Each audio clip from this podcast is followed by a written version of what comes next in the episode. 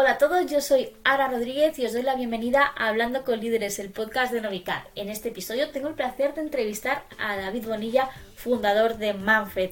Haremos un repaso por su carrera profesional y hablaremos sobre cómo buscar talento, cómo fidelizarlo y mantenerlo en nuestra empresa y que éste se sienta cómodo y no quiera irse.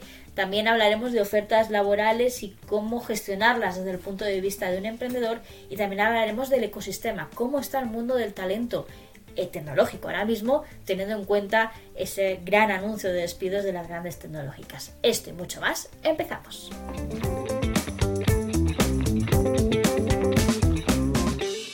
Pues doy la bienvenida aquí hablando con líderes, el, podcast de Noicap, a David Bonilla, eh, que es una entrevista que tenía muchas ganas de hacer. Encantada de tenerte aquí. Bienvenido, David.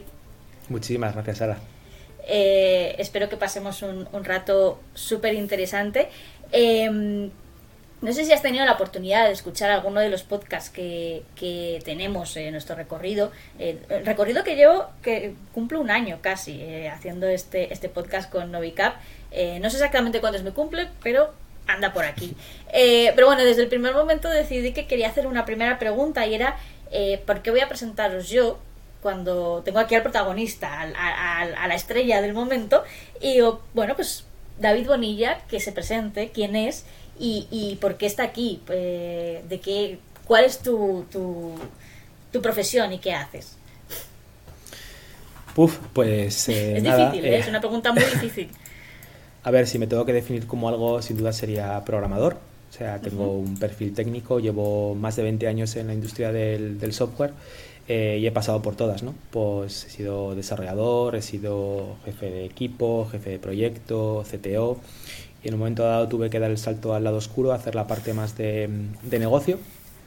Eh, he montado eh, varias empresas, algunas las he vendido, algunas con algunas incluso he sacado dinero y el último, incluso imagínate, y el último proyecto en el que estoy involucrado es en Manfred, que es una compañía de recruiting técnico donde intentamos cambiar las cosas ¿no? y, em, en un sector que tradicionalmente era muy opaco y muy orientado a la, transacción al corto plazo, pues ser transparentes, centrarnos en el candidato y, no nos ha ido nada mal.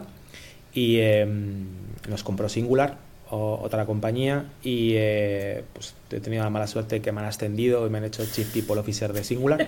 Así que ya ves que mi día a día es, es eh, complicado y, y, también muy interesante. La verdad es que eh, al contrario que en otros puestos en informática, nosotros no trabajamos moviendo bits ni moviendo cajas, sino trabajando moviendo personas, que es, un, es una materia prima mucho más complicada y mucho más delicada y también hace que tu día a día sea apasionante. ¿no?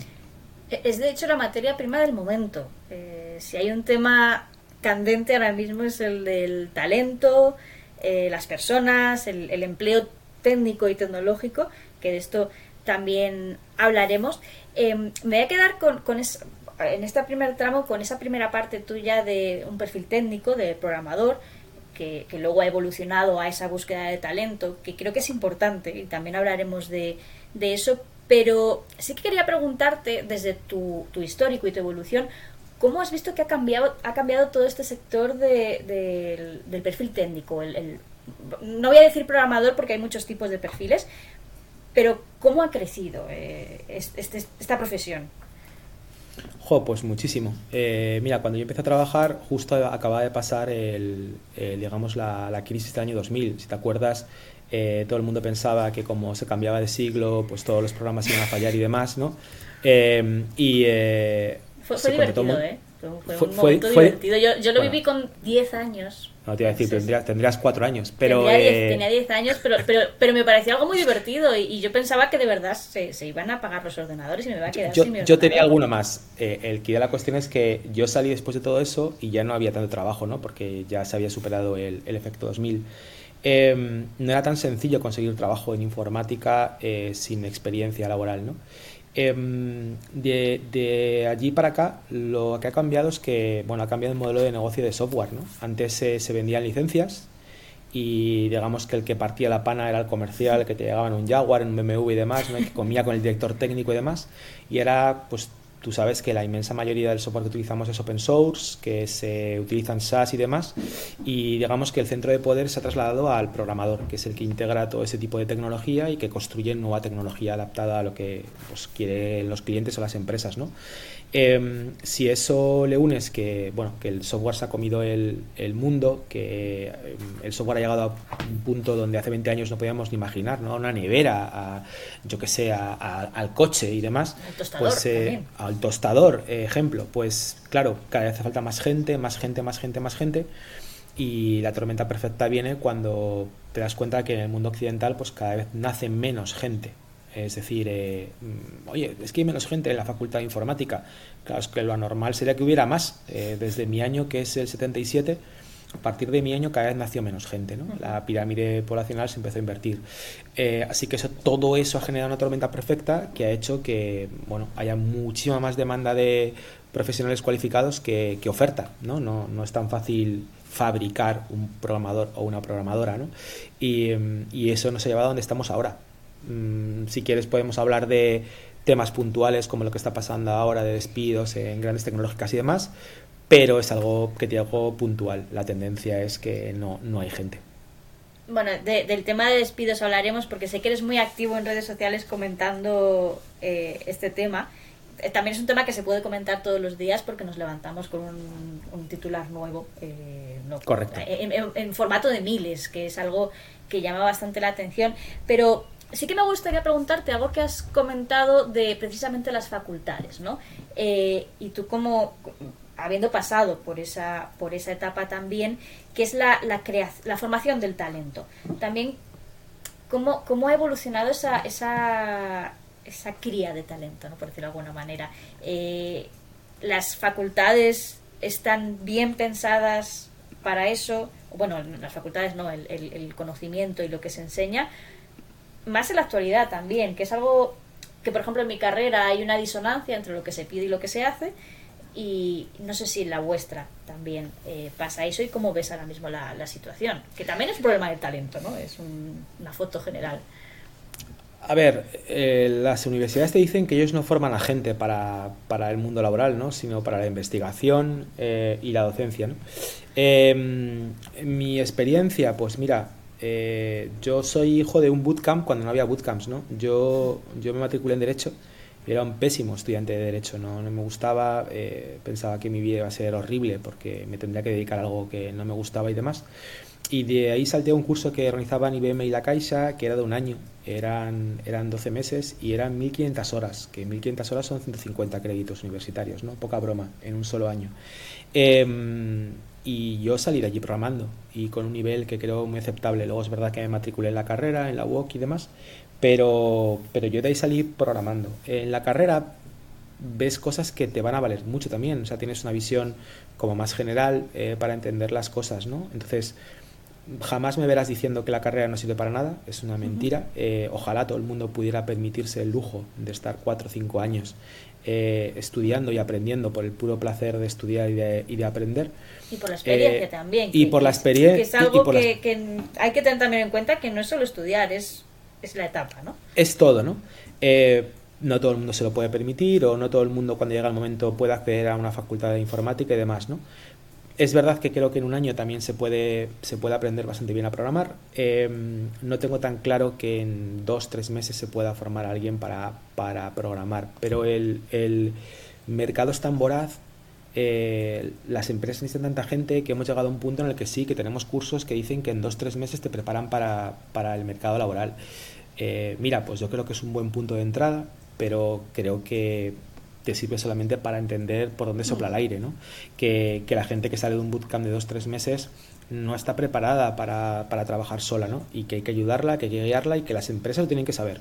Yo puedo coger gente de aquí, pero sé que su última etapa de formación, cinco o seis meses, la tengo que completar yo, ¿vale? Y que los estudiantes también lo tienen que saber. Porque a veces a los estudiantes se les dice, no, bueno, tú acabas el bootcamp y vas a empezar a ganar 30.000 euros o lo que sea. No, no va a pasar no va a pasar, ¿vale? Entonces tú todavía tienes que formarte y tienes que formarte en una empresa. Eh, pues te digo, no tengo una opinión formada de todos, porque creo que generalizar ah, sería malo. Creo que hay buenos, creo que habrá algunos que no sean tan buenos, pero creo que todos nos tenemos que mentalizar que la gente que sale de ahí tiene que completar su formación. y además en programación, que yo, yo no soy programadora ni mucho menos, pero sí que lo vivo en casa por, por, por, proximidad y es algo que hay que estar continuamente actualizando. O sea, no vale con, con parar de aprender porque mañana sale otro lenguaje y, y ya está, hay que aprenderlo y ya está. Me gusta esto que has comentado de, de los, de los bootcamp porque ahora mismo hay como un, un boom de todo. Eh, todos debemos ser programadores. Yo no quiero ser programadora, no, no, no me apetece nada, pero, pero también confronta un poco con, con el tema de, oye, la titulitis esta famosa que tenemos.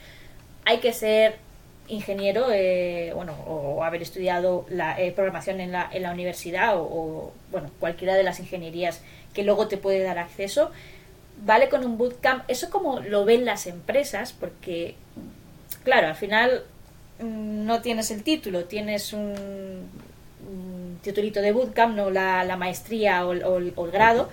Eh, también cómo nos enfrentamos a esto. Es un cambio de paradigma muy grande y no sé cómo se ve desde el lado oscuro que comentabas antes, eh, ese otro lado, ¿no?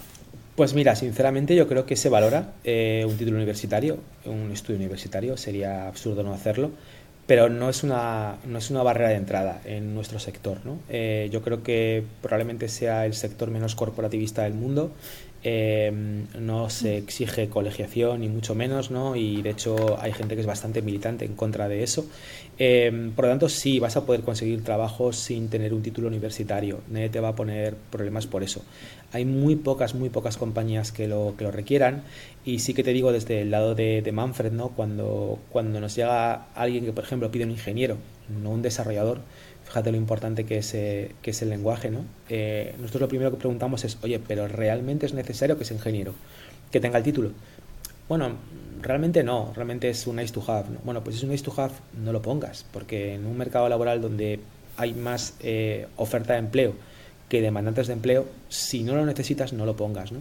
Y te digo que el 99% de la gente lo, lo, lo, quita. Hay muy, muy, muy poca gente que, que pida el título y de esos, pues la inmensa mayoría es porque lo necesitan, bien porque sea para un concurso público donde eh, el mérito de tener un título pues cuenta o porque sea un sector regulado y necesite títulos universitarios, etcétera, etcétera, etcétera. Así que desde la barrera te digo que si puedes permitírtelo, tener la carrera es genial. Y si no puedes, porque has descubierto tu vocación tarde, como fue en mi caso, yo cuando descubrí la informática descubrí que era mi pasión, que era mi vocación, eh, no te preocupes, no te preocupes, es un sector donde todavía vas a poder entrar aunque no tengas el título. Bueno, eh, eh, hay, optimismo, ¿no? Hay esperanza. Eh, has mencionado a, Manfred y, quiero hilarlo con el tema de, oye, mira, la informática fue mi, mi pasión, una, pasión tardía, pero apareció. pero luego entras en la parte de emprendedor, ¿no? Es hmm. como el next level. ahora hablaremos también de, de, qué hacéis en Manfred, o bueno, cómo ha evolucionado, pero ¿por qué surge esta faceta de, emprendedor para un programador convencido? Pues mira, quería, o sea, quería demostrar que se podía hacer cualquier cosa en España, que no hacía falta salir fuera para, hacer lo que estaban haciendo en Estados Unidos y demás. Y mm, la verdad es que eh, el qué me daba un poco igual, pero tenía muy claro el con quién y cómo, ¿no? Y tenía muy claro que quería emprender con, con mi amigo Jerónimo, que lo conozco desde el colegio, y además cómo quería hacerlo y demás, eh, el proyecto me daba un poco, un poco igual. Y cuando dimos el salto, pues alguien tenía que, tenía que encargarse del el resto, ¿no? Eh, mientras alguien programaba, pues había gente que tenía que encargarse de marketing o de finanzas o de negocios y demás, ¿no? Y eh, pues me tocó a mí. O yo fui el tonto que dije que sí y demás, y, y así fue un poco el, el salto. no, hay, no hay mucho más, no fue muy planificado no, no creció en un garaje ni, ni nada. Mm, no, no, no, no. En, el salón, a lo mejor. Bueno, de hecho fue en el dormitorio, en mi piso de soltero, pero. Siempre hay, siempre hay algún lugar exótico, ¿no? sí, sí, efectivamente. Em, no sabías qué proyecto, sí con quién, pero sí que tenéis que elegir el, el, el proyecto. ¿Cómo llegáis a la conclusión de que lo que es Manfred ahora mismo era lo que teníais que hacer? Puf, no llegamos a la conclusión de Manfred, ¿no? Eh, vamos, en Eso fue, fue posterior. Eso, fue posterior, sí. Nada, montamos una empresa que se llamaba Otogami. eh, basado en, bueno, esta es una necesidad que creemos que podemos hacer cumplir nosotros, que era encontrar el mejor precio de un producto, ¿no? Eh, comparábamos precios en miles de tiendas. Eh, lo montamos, el producto tecnológicamente era buenísimo, era brutal, te diría que era a tope de gama a nivel mundial, pero el modelo de negocio era una mierda. nos estrellamos, tuvimos que vender la compañía y demás, ¿no? bueno, fue un aprendizaje y después de muchos vaivenes, te digo, no te voy a, aquí a llorar, em, pues llegó un punto en el que dije, oye, eh, ¿qué hago ahora con mi vida? ¿no? Eh, me gustaría montar algo un poquito más sencillo, yo solo en casa y demás. Y nada, yo tengo una lista de correo, la, la Bonilista. Eh, en un momento dado empecé. De la cual soy muy fan. Muchas gracias, muchas gracias. En un momento dado empecé a aceptar patrocinios porque hubo gente que me llamó y me dijo, oye, quiero poner una oferta de empleo y tal en la, en la lista de correo. Y, jolín, llegó un momento ahora en que tenía como, no sé, como lista de espera para seis meses. Y dije, hostia, aquí hay un verdadero problema con el tema del talento y para mí es súper fácil ¿no? Eh, conseguir gente porque, claro, conozco muchos programadores. Em, así empezó Manfred y después de que hubiera cerrado Togami ya no estaba trabajando con, con Jero y bueno, creo que esto es algo que puedo hacer en mi casa, yo solo, con mi mujer, eh, trabajando unas horas al día, tranquilamente y bueno, ahora somos 44, ¿no? Dedicados solo a esto, así que ya ves que soy un, visionario. Pero, eh, pero bueno, la cosa salió bien. Em, de, la, de la etapa de Otogami, también de Manfred, ahora hablaremos del tema del talento. Em, y lo has comentado, quería demostrar que se podía hacer algo aquí en España o desde España. Eh, ¿Cómo ves el emprendimiento en España en ese sentido? O sea, tú querías demostrar una, una tesis bueno, no sé si lo conseguiste o no, depende de lo que consideremos éxito, ¿no? El, la balanza del éxito, pero eh, ¿cómo, cómo lo, lo, veías y cómo lo ves ahora también, ¿no? Ha cambiado mucho, eh, sin duda alguna, pero bueno. Sí, sin duda, sin duda. A ver, yo cuando empecé con esto de emprender era un pin-pin, o sea, no sabía nada, eh, ahora sé tampoco nada, pero en cambio el sector ha madurado muchísimo. Ten en cuenta que ahora tenemos un montón de referentes, gente que ha salido fuera, que ha vendido su compañía fuera, que ha conseguido inversión fuera. O sea, ahora mismo el sector está mucho más maduro y mucho mejor que, cuando yo empecé, em, no por mí, sino por, por, gente que ha recorrido el camino y que lo ha hecho con, con éxito. Y yo creo que ahora mismo es mucho más fácil encontrarte gente que, que tiene ese track record y que te pueda ayudar, porque ya lo ha vivido que antes, ¿no? Eh, sigo pensando lo mismo que antes, creo que aquí hay muchísimo talento y que no, no tenemos nada que envidiarle a, nadie, pero sí que es cierto que ahora eh, valoro muchísimo el tema de la experiencia, ¿no? O sea, cuando ya has pasado por una cosa tres o cuatro veces, hombre, pues ya te sabes, sabes por dónde van a llegar las hostias, ¿no? Entonces eh, te puedes anticipar. Y esa experiencia en Estados Unidos la tenían, aquí nos faltaba y todavía vamos un poco a remolque. Lo único que nos falta aquí, pues quizás esa está a nivel de escala global, ¿no? O sea, aquí todavía tenemos, eh, bueno, monto mi empresa y creo que lo puedo petar y mira, puedo vender en España y en LATAM y tal. Y allí es verdad que hay mucho emprendedor que ya empieza con, una ambición absolutamente global, ¿no? De yo voy a ser el número uno del, del mercado y ya, y ya diseño mi modelo de negocio, mi presupuesto, mis objetivos, mi equipo, lo dimensiono todo para ir a muerte, ¿no? Eh, y, tienen inversores que también juegan a eso. Oye, eh, vamos a quedarnos con todo o con nada, ¿no? Eh, bueno, nosotros creo que a lo mejor todavía tenemos que dar un pasito para llegar a ese nivel de ambición, de escala, pero, pero hemos recorrido muchísimo camino en los últimos 10 años, muchísimo.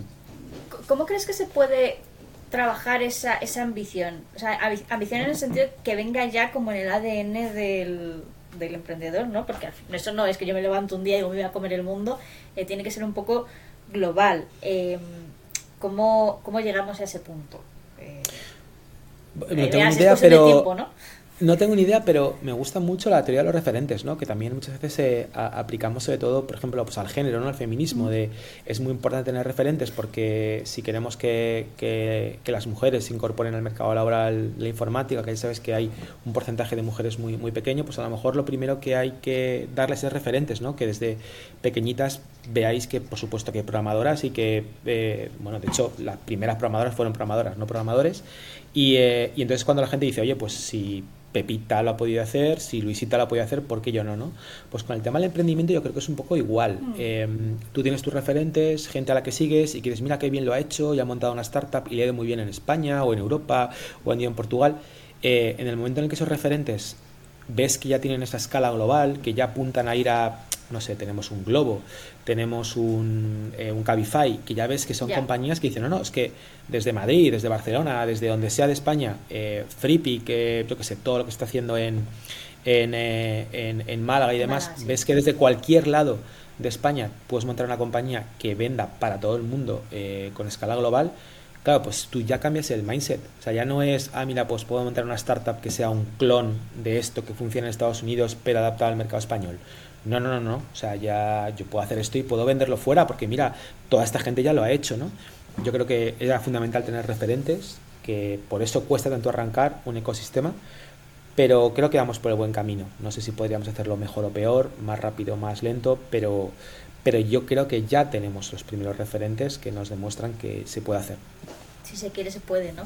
Em, en, esa, en esa búsqueda de referentes, un punto básico es eh, la gente que compone esas empresas, el talento, ¿no? Volvemos un poco a, la línea. Em, tú lo has comentado, creé una newsletter, la, Bonivista, en el que de repente se me empezaron a juntar mm, semanas y semanas de, de, ofertas y dices, joder, aquí hay un nicho, ¿no? Eh, ¿Por qué crees que acudían a ti o, a ti o al concepto en vez de a, esas otras plataformas de búsqueda de empleo, eh, LinkedIn, Job Talent o bueno, InfoJobs, etcétera, etcétera, hay muchas, pero bueno, esas son como las más grandes.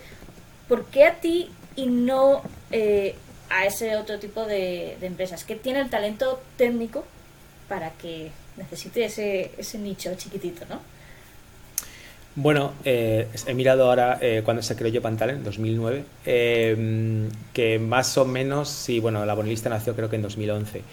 a ver... Lo que pasa es que Joe ha pasado por muchas etapas, ¿no? ha pasado por muchas etapas, ahora está en una etapa más ETT, aunque no se puede decir, ha pasado por muchas etapas, ¿no? Entonces... Sí, pero la primera era talento tecnológico. Yo me acuerdo que, que tenía ese foco de las primeras startups, somos los buscadores de talento para esas startups. Correcto, correcto. A ver, eh, yo creo que venían porque lo que había no funcionaba mucho. Eh, ten en cuenta un poco lo, que te, lo que te comentaba, ¿no? que yo lo que me encontré fue eh, un mercado laboral que había cambiado de paradigma, es decir, oye, que el recurso escaso ya no es la oferta de empleo, que es el, es el, empleado, ¿vale? y, y un montón de compañías que todavía no habían cambiado el chip. Eh, que creían que iban a poner una oferta y que iban a llegar currículums. No, no llegaban. Y los que llegaban eran currículums que no valían. Tenías que salir tú a, por empleados. Em, era un mundo o es un mundo donde cuando tú estás contratando no estás comprando, estás vendiendo. En un, en un mercado laboral donde todo el mundo tiene empleo, si tú quieres que alguien se venga a tu compañía, es porque tiene que dejarla en donde está trabajando ya. Con lo cual tienes que convencerle de que deje su trabajo para venir a trabajar contigo. Estás vendiendo tu proyecto, no comprando gente que, se va a venir, ¿no? Y ese cambio de mentalidad no se había producido, ¿no? Eh, de hecho, todavía no se ha producido en muchas compañías. Te a preguntar, ¿se, ha producido? Eh, porque eh, todavía hay una disonancia, ¿no? en, algunas compañías sí, quiero pensar que la mayoría, todavía hay muchas que no han cambiado ese chip, ¿no? Y, em, y bueno, era de, ya no sé qué hacer, pues voy a probar esto y además era muy barato, eh, o sea, comparado con lo que se estaban gastando, pues a ver qué tal funciona, ¿no? Y bueno, pues debió ser un poco también boca oreja, porque eh, no es que te creas que se anunciaba mucho lo de la bonilista, ni el patrocinio, ni nada. Y, y, la verdad es que empezó a funcionar muy bien. Llegaban currículums, claro, ya que el, de aquel momento pues no conocía nada del sector, ¿no? Pero eh, pues se publicaba el, el, trabajo y a lo mejor les llegaban 100 personas. Y yo decía, bueno, pues mira, ni tan mal, alguna les, les valdrá. Claro, ahora que conozco el, el percal, hostia, poner un anuncio de empleo y que te lleguen 100 currículums es brutal. ¿no? Entonces, eh, así, así fue. Fíjate qué cosa más sencilla, más simple, y a partir de ahí empezó Manfred. Bueno, oye, eh, de las ideas más mm, simples o sencillas suelen salir los, los, los mejores em, los mejores resultados. Eh, en esa evolución de, oye, mira, así empezó y así he conocido el, tema del, talento, 100 currículums es una pasada para una oferta de empleo. Eh, sí que quiero preguntarte en esa relación que seguro que ya tienes con esas empresas buscadoras de talento, em, ¿cómo debería buscarse ese, ese talento, esa figura? Porque quiero un ingeniero, ya, pero un ingeniero para qué? Para hoy, para mañana, para el futuro, para un corto plazo, medio plazo, y como un poco de, de, de, crisis existencial, ¿no? y además en una startup que, o una empresa tecnológica evoluciona muy deprisa, no sabes qué vas a necesitar mañana, pero tienes que pensar en lo que vas a necesitar mañana, ¿no? Eh, aquí un poco de la, la fórmula mágica y lo, y lo que tú has visto a lo largo del, del tiempo. Pues mira, eh, lo, un poco primero lo que tú has dicho, ¿no? De tienes que conjugar el corto y el largo plazo. Eh, a ver, quiero una persona para que haga esto, pero probablemente dentro de dos días tenga que hacer otra cosa y utilizar otra tecnología, ¿no? Entonces, mejor pilla a alguien que no solamente tenga aptitud con P, sino que tenga actitud, que sea flexible, que sea, bueno, que desee aprender cosas nuevas y demás, ¿no? Una cosa que, mm, que has mencionado, ¿no? Eh, respecto al tema de informática, que está constantemente aprendiendo. Me hizo mucha gracia cuando lo mencionaste, porque parte de por qué yo dejé derecho fue, uff, esto es un coñazo y eh, voy a tener que estar aprendiendo todo el rato, porque todo el rato salen leyes nuevas, todo el rato salen nuevas legislaciones, nueva jurisprudencia y tienes que estar al día, ¿no? Eh, ni de coña. Eh, en informática, fíjate donde me metí, tienes que estar eh, al día casi siempre, pero llega un punto en el que te das cuenta de que lo importante no es la tecnología, la tecnología es un, es un medio, no es el fin, y que es mucho más importante aprender conocimientos de negocio y buenas prácticas y demás, ¿no? Como empresa para encontrar ese talento, sin duda no perder de, vista eso y luego ser un poco sinceros con nosotros mismos. Eh, a ver, en este mercado donde te digo que hay tanta demanda de gente, pues evidentemente los salarios son altos. Tenemos que ser sinceros con nosotros mismos y saber si podemos pagar esos salarios. No enfadarnos porque no podamos pagarlos. A, nadie se le ocurre decir, es que no puedo meter a un broker de bolsa que gana 300.000 euros eh, en mi compañía y me frustro bueno, y, pero ¿por qué un broker de bolsa sí va a ganar 300.000 euros sin programador? No, o sea, todo depende del oferta y demanda en el mercado, ¿no? Y mm, ahora mismo los salarios son los que son y tienes que ser consciente de si puedes pagarlo o no puedes pagarlo. La informática medida, la informática de me cojo a programadores y desarrollan esto a medida, es muy cara. O sea, cada vez estamos viendo eh, más ese salto a que puede llegar a convertirse incluso en un servicio de lujo, como es ahora mismo la sastrería a medida. O sea, eh, no todo el mundo puede tener toda la ropa confeccionada a medida. Indudablemente, si la tuvieras, toda te quedaría como un guante. Pero es muy caro, ¿no? Eso sí, podemos comprar cosas ya hechas, ¿no? Fabricadas de forma industrial. Con el software va a pasar algo parecido y lo que tiene que hacer una compañía es ser consciente de lo que tiene, de sus recursos y eh, crear procesos de selección donde pueda ganar. Eh, te pongo un ejemplo. cuando llega alguien y nos dice, oye, quiero, que sea un programador de Node.js Vale, ¿cuánto puedes pagar? Eh, no, mira, puedo pagar 40.000 euros y además lo quiero en Alicante. Mira, pues yo en mi base de datos de Alicante tengo como un 1% de gente que programa Node.js, con lo cual, por estadística, lo más probable es que no lo encuentres. Y además, eh, si te estoy diciendo que hay más empleo que gente, para que esa gente esté en Alicante o en Almería o en Madrid, me da igual, vas a tener que pagar un premium, vas a tener que pagar un, extra. Si no lo puedes pagar, si tu bonus, perdón, si tu presupuesto son 40.000 euros, mira, pon 100% remoto porque te vas a ampliar esa base de, gente a la que puedes contratar, ¿no? Es que no quiero remoto. Bueno, pues tendrás que decidir, o subes salario, y ese, esa, esa visión de negocio, ¿sabes? De, vale, quiero, quiero un ingeniero, quiero un programador, quiero lo que sea, ¿lo puedo pagar? Vale, pues mm, voy a centrarme en lo que pueda pagar, en donde sea competitivo y ofrecerle un proyecto atractivo. Oye, si resulta que lo que voy a hacer, porque vendo servicios, no es, no me diferencio por el qué, oye, mira, yo no soy Google, no hago un buscador, no soy Amazon, no hago la mega tienda, no, yo, yo hago servicios o hago, yo qué sé, software de contabilidad, como miles, pero, mira, a lo mejor me puedo distinguir por el cómo. ¿Cómo lo hacemos? Lo hacemos de esta manera, eh, trabajamos solo cuatro días a la semana, eh, lo que sea, algo que te distinga, ¿no? Pues eh, eso es un poco lo que tienes que pensar. O sea, si estoy en un mercado donde pueden elegir dónde trabajar, ¿por qué me van a elegir a mí? Y a partir de ahí, monta tu proceso. ¿Cómo, cómo acogen las, las empresas ese, ese feedback? ¿no? El, oye, a lo mejor no deberías plantearte teletrabajo o lo que sea, la, la eh, la, ventaja social, ¿no? Lo que se llama en el mundo laboral. ¿Cómo reciben eso, no? Porque, bueno, pues al final todos quieren una cosa, pero a lo mejor no puedes. Mm, yo, yo creo que mal. O sea, quiero decir, lo, ven como... No, lo ven como... A ver, el hecho de... O sea, ¿por qué te voy a pagar yo esto? Porque... Y me parece que es un poco o sea, de sesgo, ¿no? O sea, igual que nadie se plantearía por qué tengo que pagarle a un directivo este dineral o por qué... O sea, creo que todavía la gente está pensando que, que los salarios están muy vinculados al valor que aportas y siempre, siempre hago la misma comparativa, ¿no? De, mira, si, si los salarios determinan el valor que aportas, un profesor o una profesora de guardería debería ganar mucho más que un programador, porque el valor que aporta, que es cuidar de nuestros bebés, de nuestros niños pequeños, es infinitamente más grande que el que puedas aportar tú como programador. Y, la responsabilidad es infinitamente más grande. Y, se merece en el cielo, además. Se merece en el cielo, correcto. Entonces, eh, no, va por ahí, va, va por sí que aportes un valor mínimo por el que el mercado quiera pagar, pero luego va por oferta y demanda, ¿no?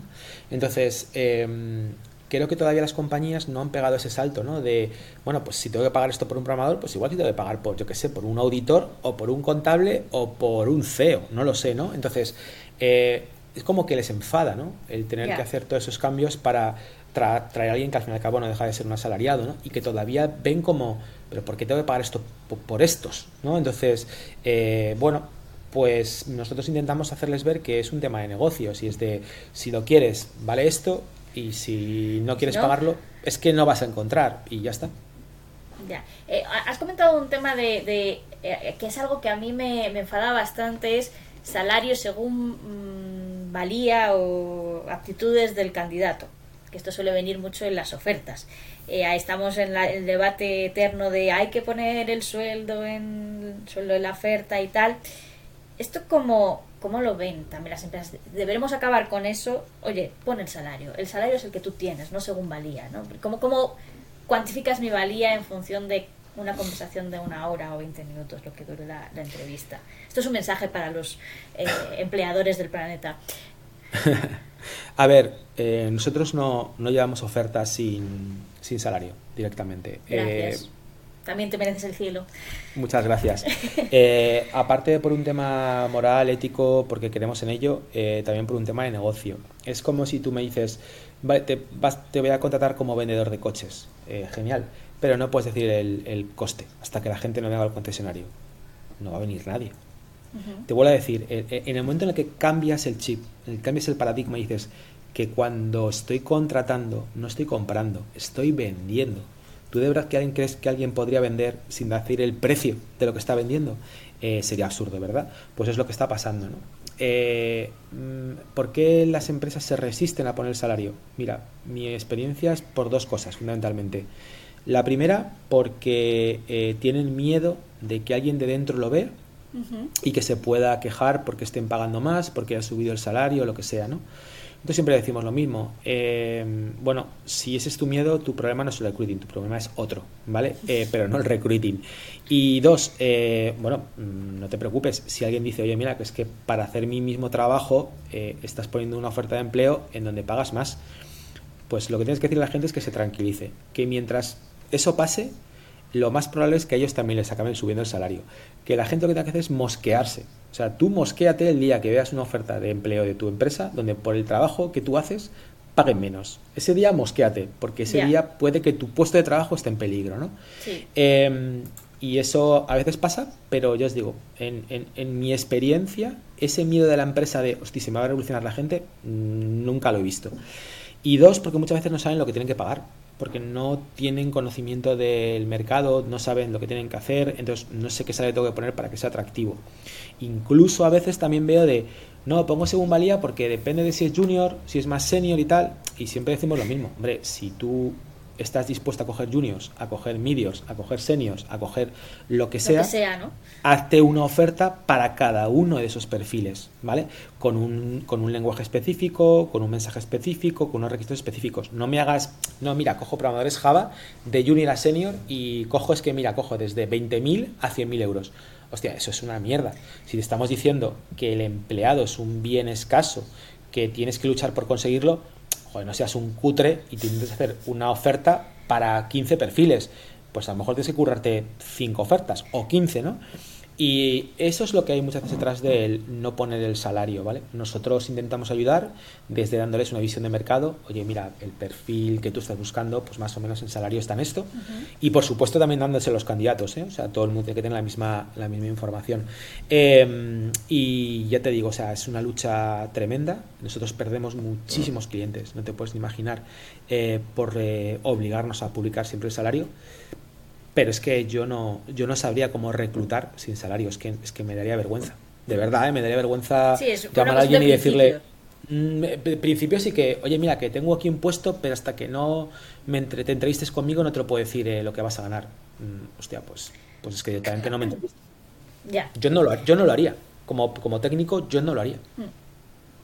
Em, has hablado de, de, requisitos, de ese esos requisitos que pueden ser 20, eh, a la vez 20 candidatos diferentes, desde junior a, a senior, y hay un tema que esto ya es una cuestión personal, ¿no? El, el, mito del candidato perfecto, ¿no? Eh, ese currículum, ese, mm, lista de requisitos eh, que pide, bueno, todo, todo lo que te puedas imaginar. En, a nivel técnico no lo sé, a nivel de comunicación, por ejemplo, yo como periodista tengo que saber escribir, también programar, también tengo que saber SEO, eh, vídeo, edición de vídeo, bueno, todo, todo, o sea, 360 mm, que se dice ahora, ¿no?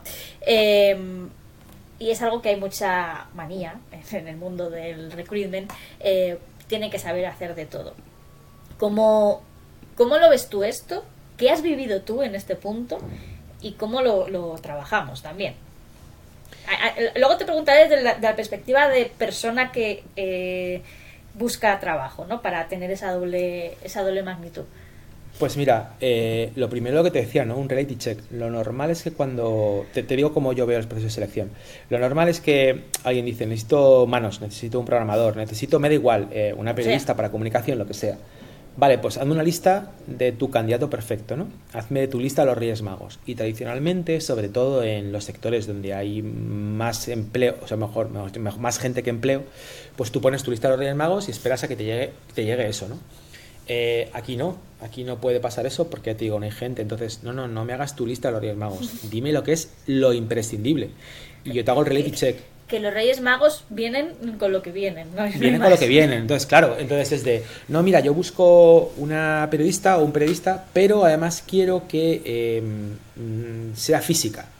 Hostia, pues mm, no va a pasar. Pero aunque, a lo mejor hay 5, 6 o 20 personas en España que cumplan eso. Para que vayan contigo, tu salario tiene que ser absurdamente alto porque eh, va a haber muy poca gente que cumpla esto, ¿no? Entonces, mm, no, pues, eh, pues no estoy dispuesto a darlo. Bueno, pues entonces me vas a quitar requisitos, ¿no? Digo, por ejemplo, el primero que quitamos es el, suele ser el de la carrera. Eh, el tema del inglés, ¿no? Inglés alto. ¿Inglés alto para qué? O sea, ¿tienes clientes extranjeros? No, pero un día me gustaría. Bueno, pues pues es mucho más fácil coger a alguien que sepa programar y le enseñas a hablar inglés que coger a alguien que sepa inglés y enseñarle a programar o que sepa las dos cosas, ¿no? Entonces, tú quieres pagarle, quieres, que quieres que sepa muy buen inglés, pues tiene que pagar muchísimo, porque potencialmente es alguien que pueda trabajar para afuera y que va a ganar mucho más, ¿no? Dentro de todo esto que te he dicho, que lo que hay que hacer es hacer el reality check y enseñar a las empresas que mm, unos requisitos brutales implican un salario que no pueden pagar, sí que te digo que desde el punto de vista del candidato nos deberíamos empezar a mentalizar de dos cosas.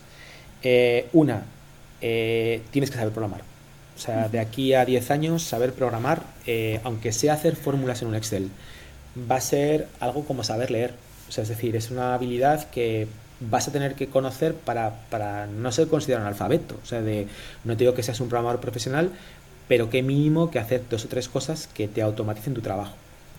Pero, pero, pero también, y aquí es una cosa que los informáticos muchas veces desconocen, eh, las habilidades de comunicación, tanto orales como escritas, que muchas veces los periodistas sí tienen, o en otras carreras, y en las carreras técnicas no tanto, son iguales importantes. En un mundo que cada vez tiende más al remoto, te va a parecer una tontería, pero una de las pruebas que hacemos en Manfred, que es una compañía 100% remota, es eh, escríbeme una, una oferta de empleo porque quiero ver cómo escribes, cómo es tu, cómo es tu comunicación escrita, quiero ver cómo eres capaz de expresarte, porque el 90% de mi comunicación contigo va a ser escrita, va a ser por un chat. Eh, quiero ver cómo hablas porque eh, es muy importante ver cómo la gente comunica. ¿no? Es un, la informática es un trabajo colaborativo, no es una cosa que te pongas en tu casa y te pongas a porrear teclas, no, no, tienes que colaborar con gente. Y esto te digo que es una soft skill que la gente minusvalora y te digo que saber comunicar junto con saber programar va a ser eh, de lo más demandado en, en el futuro. Hay que aprender a escribir, hay que aprender a hablar bien y yo creo que eso no se enseña en la mayoría de las carreras. Qué bonito. Hay esperanza en la comunicación. Eh, hay, luz al final del túnel. Em, sobre esto, este último punto, una, una, última pregunta y es desde el lado del candidato, cuando te encuentras esa maravillosa oferta con toda la lista de los Reyes Magos y dices, bueno, es que cumplo algunos, pero otros sí, otros no. Aquí también hay una brecha de género muy importante que ya se ha estudiado. Hay una tendencia masculina a decir, bueno, yo puedo, ¿no? Eh, voy a echarlo, hay, a lo mejor ahora se está reduciendo, pero a la mujer dicen, bueno, es que no cumplo, no la presento. Em, ¿Cómo enfrentar ese punto desde el lado del, candidato cuando sabes que no cumples eh, algunos requisitos? Hay gente que dice, miente, pero bueno, a lo mejor mentir no es el, el don de todos, ¿no? A ver, yo, yo creo que más que un yo puedo, yo creo que hay mucho menos miedo, o sea, desde el punto de vista masculino, al, al no a que te digan no vales para esto o que hagas la prueba de selección y que digas no, no, no das la talla, ¿no? Eh, pero, pero sí que es cierto que he oído ese estudio, yo no lo he podido comprobar, pero sí que he oído ese estudio de que, bueno, que, que las mujeres sueléis o soléis aplicar mm, solo a ofertas donde cumpliste los requisitos y los hombres no tanto, ¿no? Eh, nosotros te digo que sí que solemos eh, aterrizar mucho, mucho, muchísimo las condiciones y, y, definimos muy claro lo de qué es el más have, o sea, esto o lo tienes o no te van a coger, aunque seas el único candidato. El, oye, nice to have estaría bien y un además un extra, ¿no?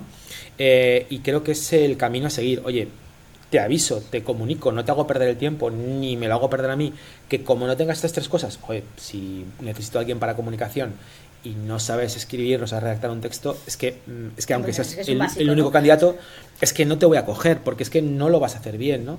Oye, mira, si mm, necesito a alguien para que programe HTML, necesito un frontender y no sabes programar HTML, es que me da igual que seas muy bueno con bases de datos, es que, es que no lo vas a hacer bien, ¿no? Entonces, creo que es muy, muy importante utilizar estas tres cosas. Eh, y luego, por parte de los candidatos, si ellos ven una lista de requisitos que van más allá de tres o cuatro, me hablo de hard skills, de tecnologías, Mm, yo directamente o pasaría a la oferta o directamente sí echaría, porque no me lo creo. O sea, no me creo que haya un puesto de trabajo que requiera 15 cosas. No, no me lo creo.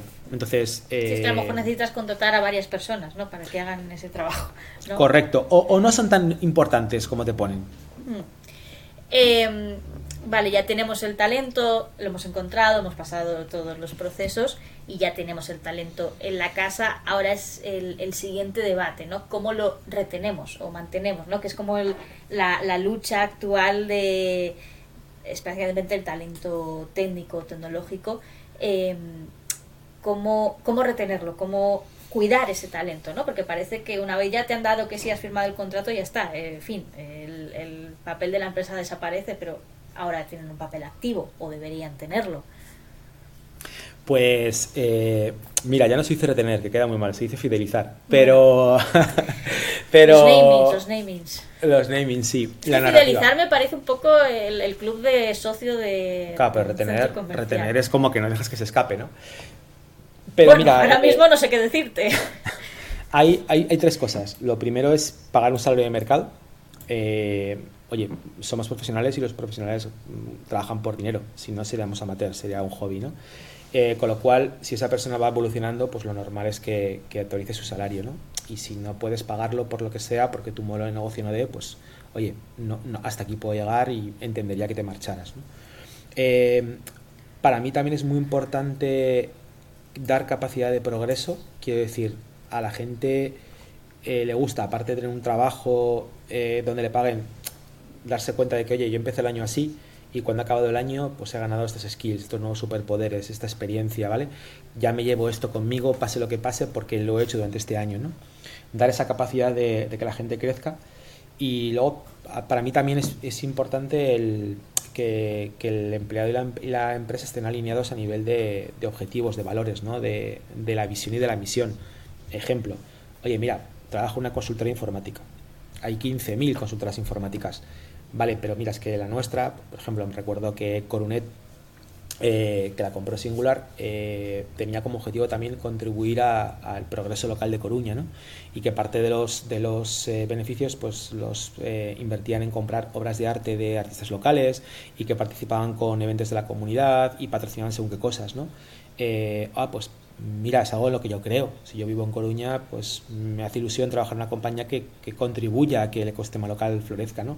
O pues, yo qué sé, oye, sí, trabajo una, en una compañía mm. financiera, pero mira, resulta que es que nuestro objetivo, al fin y al cabo, es democratizar el acceso a esas herramientas financieras o eh, que haya gente que tenga menos problemas porque tenga tensión de tesorería, por ejemplo, que puede pasar con Novicap, ¿no?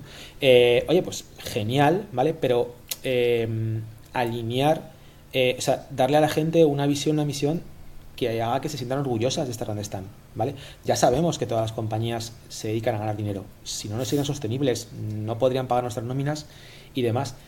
Pero darle a la gente algo de lo que, de lo que se pueda sentir orgulloso. Que una compañía que no trate como mierda a los empleados, mm. que, mm, que, les cuide, eh, que, eh, jolín, pues que tenga una mínima conciencia social, ¿no? Pues te va a parecer una moñada, pero la gente lo tiene en cuenta. Y igual que hay esos estudios que dicen que, que, que jolín, que las mujeres suelen aplicar solo a trabajos donde eh, pues cumplan todos los requisitos, hay multitud de estudios que dicen que a partir de cierto salario, cuando se cumplen tus necesidades básicas, se tienen muy en cuenta esas cosas. Estar en un sitio donde estás a gusto trabajando, donde sientes que progresas profesionalmente y donde joder, pues que, que, crees en lo que hace la empresa, ¿no? Que no, trabajas en un sitio maligno, no trabajas eh, para el imperio eh, en la estrella de la muerte, ¿no? Contra la, contra la rebelión, ¿no? Contra la rebelión, ¿no? Eso, eso mola, eso mola. ¿Crees que a nivel generacional el tema de, de los valores, o, bueno, los valores de la, de la empresa para la que trabajas, sí que ha, habido un cambio de, oye, a lo mejor antes no se tenía tan en cuenta y ahora, no, no a nivel de generación por edades, sino que la sociedad ha evolucionado a eso? Eh, oye, no solo me importa el trabajo, sino dónde trabajo y lo que hace y lo que hay detrás. Mira, soy súper realista con eso. Eh, creo que somos privilegiados por poder hacer eso y creo que pasa mucho en nuestro sector, ¿no? en informática. Eh, a ver, la gente lo primero que quiere hacer es trabajar y llevar dinero a casa y eh, pagar el sustento de la familia. Si a partir de ahí te puedes permitir tener valores y trabajar donde quieras y demás, mejor que mejor, ¿no? Y es una cosa que nosotros nos podemos permitir. Va a haber otros sectores donde la gente no va a poder. Entonces, mm. yo creo que eso siempre ha pasado, siempre ha estado ahí. Pero creo que por lo menos en España eh, antes había poco trabajo, ahora tampoco es que haya mucho, pero eh, bueno, económicamente no estamos como hace 50 años. Entonces, yo no creo que podamos decir que moralmente o éticamente seamos mejor que la, que la generación de nuestros padres. Simplemente creo que hemos tenido más oportunidades, eh, que la información está mucho más, eh, mucho más disponible para nosotros y que precisamente la informática nos ha abierto más posibilidades, que ahora puedes trabajar para una compañía de fuera, desde tu casa, y esto hace, no te, hablo, de 50 años, hace 20 o hace 25 era prácticamente impensable, era una rareza, ¿no? Entonces, mm, yo no creo que el tema de los valores se hayan cambiado, creo que ahora mismo nos podemos permitir el lujo de vivir según nuestros valores y creo que muchos de nuestros padres pues ni se lo pudieron plantear, hicieron lo que pudieron, o sea, sin más. Que también está muy bien, ¿no? Porque que también está muy bien. hay, hay momentos en los que tienes que elegir. Em, has comentado una cosa de hace unos años era inimaginable trabajar para una empresa en el extranjero y yo seguir estando en, en mi casa, bueno, en mi casa o en, mi ciudad, en mi país, donde yo quiero estar, porque aquí está mi, mi gente o donde me apetezca. Em, y hay una frase que a mí me, me, fascina, que es el teletrabajo ha venido para quedarse. Eh, anda que no hemos visto titulares eh, de esto. Eh, pero bueno, hay, no estoy hablando de las empresas 100% remotas, sino las que bueno han ido adaptando un poco. oye, llega el coronavirus, hay que adaptarse. Facebook es una de ellas y, creo que tú comentaste el otro día en, redes sociales, no sé si fuiste tú, o, bueno, se comentó bastante de, bueno, es que los empleados que estaban en oficina, que están en oficina son más, más productivos que, los que han estado en remoto. Que, lo diga Facebook, pues bueno, tiene gracia cuando ha pasado lo que ha pasado. Em, brevemente eh, sobre esto, ¿cómo ves el tema del teletrabajo real? Eh, no el 100% remoto, porque esos son 100% convencidos, sino el híbrido, ¿no? Eh, hay un gran debate en este punto. A ver, mm, el teletrabajo llegado para quedarse. Eh, mi la empresa más fea del mundo. Mi empresa es un ejemplo claro. Nosotros ya no podemos volver atrás porque tenemos gente por, por todos los lados. No, no podríamos poner la oficina en ningún lado. Mm, de la misma manera que te digo que no hay nada que tenga tanto ancho de banda y que sea tan satisfactorio como trabajar con un compañero codo con codo en el mismo, en el mismo sitio físico eh, y, mm, que sea ancho de banda, que es inmenso porque lo tienes aquí, porque ves el lenguaje mm. corporal, porque puedes tocar, porque eh, pues eso es, absolutamente eh, vamos, incomparable. Pero si es el híbrido, el remoto o la nada, prefiero el híbrido, el remoto o la nada, ¿no?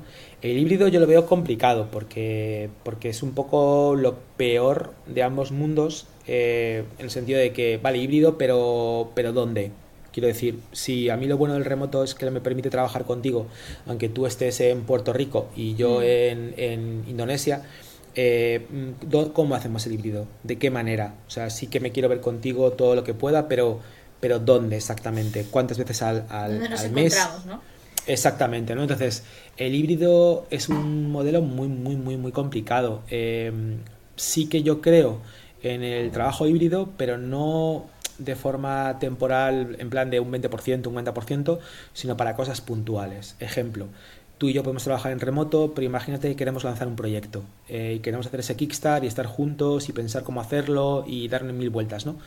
Y nos, nos, juntamos una semana en un sitio, en tu ciudad, en la mía o en un punto intermedio, me da igual, tiene sentido. Imagínate que mañana contratamos a un junior y hay que hacer el onboarding de ese junior.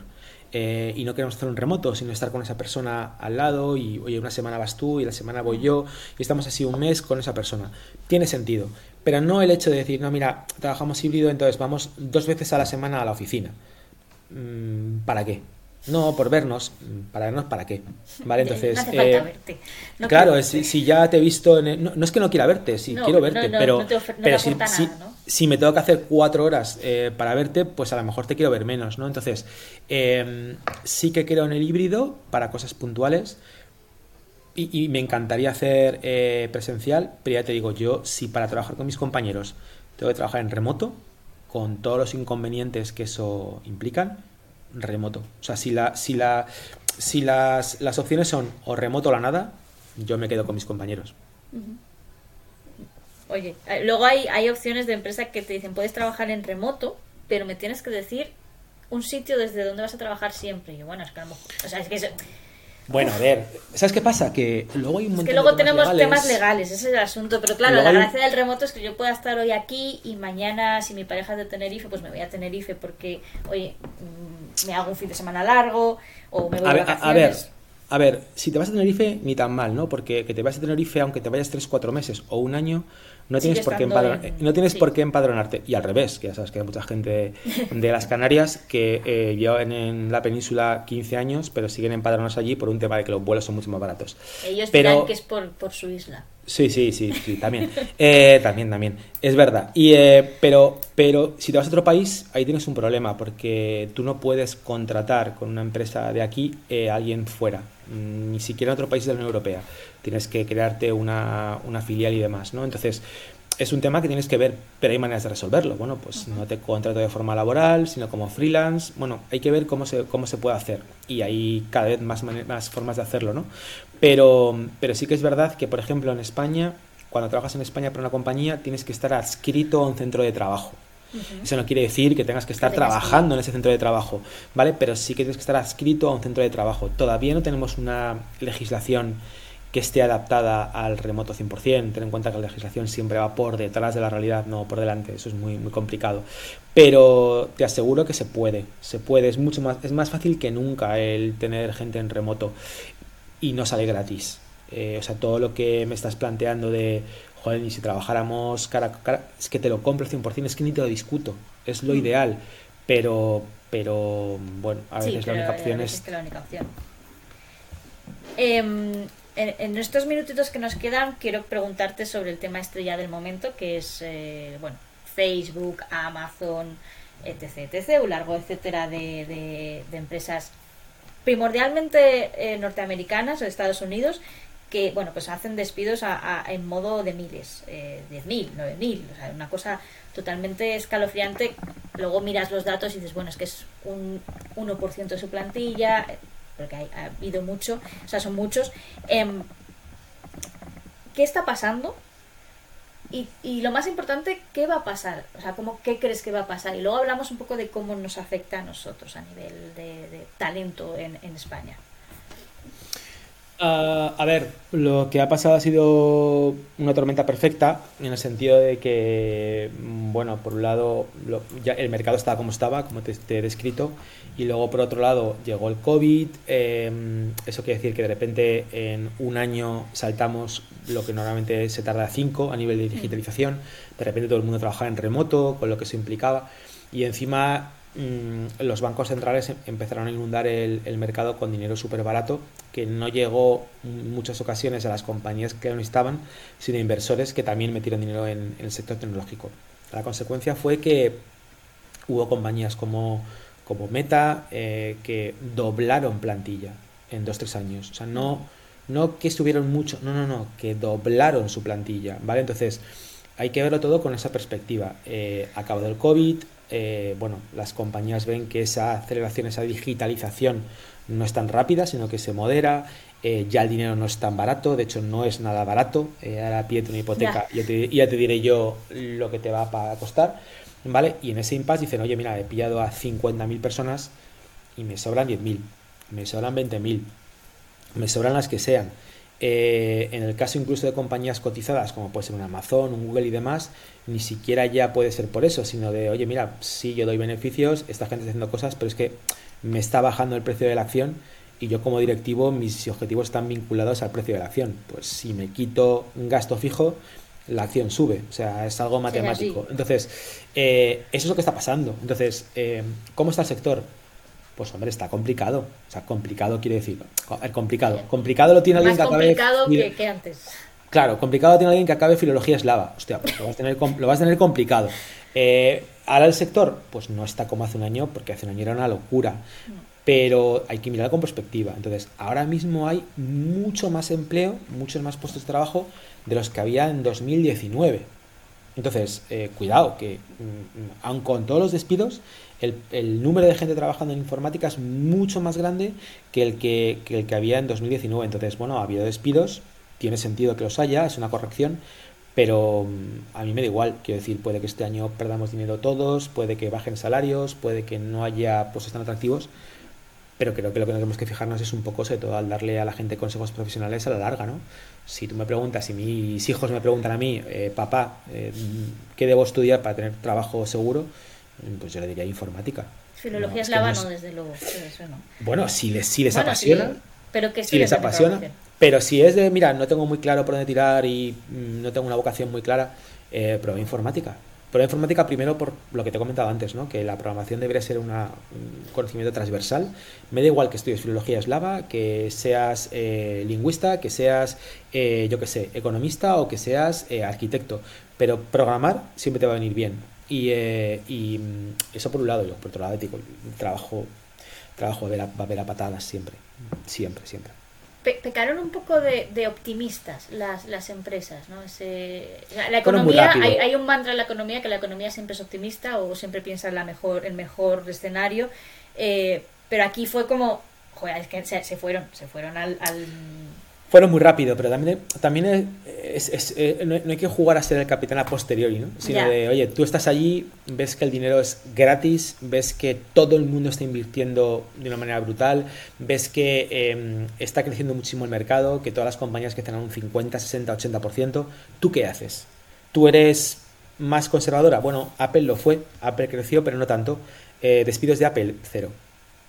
Pero, pero Apple, claro, bueno, siempre ha sido una, oveja negra, ¿no? Cuando te hablo de, que, de, que, fue más conservador es que a lo mejor creció un 15% o algo así, ¿no? Entonces, em, eh, que ya es muchísimo, ¿no? Entonces, bueno, eh, también mira esto un poco la perspectiva americana, que es, ellos tienen otra filosofía que es yo contrato hoy y si mañana tengo que cargarme a el 30% me da un poco igual y les contrataré dentro de dos meses y me da igual, ¿no? Aquí en España eso es todavía eh, el hecho de despedir para nosotros es un trauma, y te diría afortunadamente, a mí, mm, yo, yo, tengo esa mentalidad, para mí un despido es un, es un fracaso. Bueno, los americanos no. Americanos es, hoy estoy aquí, mañana acá, eh, es como un mercado mucho más fluido, más líquido, para bien y para mal. Bueno, pues ese esos son los ingredientes de la receta, no, hay mucho más.